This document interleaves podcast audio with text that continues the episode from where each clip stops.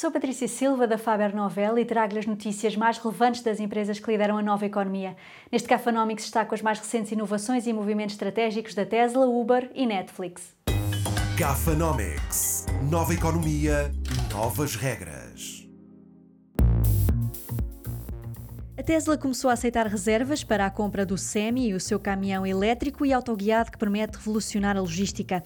A reserva pode ser feita através de um depósito de 20 mil dólares. Esta é mais uma campanha de crowdfunding para financiar o Semi, que deverá entrar em produção no próximo ano.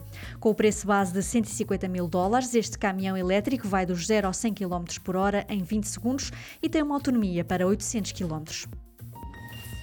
A Uber começou a utilizar robôs para fazer a entrega de refeições em curtas distâncias em dois testes piloto nos Estados Unidos. Os clientes recebem uma notificação quando a encomenda chega à porta e só têm de inserir num ecrã o código que receberam no smartphone para desbloquear o acesso ao compartimento interior. Outra novidade é que vai também ser possível fazer encomendas por voz na Uber Eats. A Netflix está a preparar a entrada nos conteúdos em direto com os primeiros testes direcionados para os especiais de stand-up comedy e programas.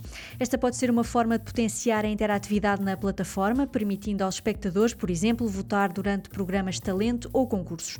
Outra possibilidade é a transmissão em direto de eventos desportivos, que é já uma aposta do concorrente Apple TV Plus. Super Toast by Faber Novel.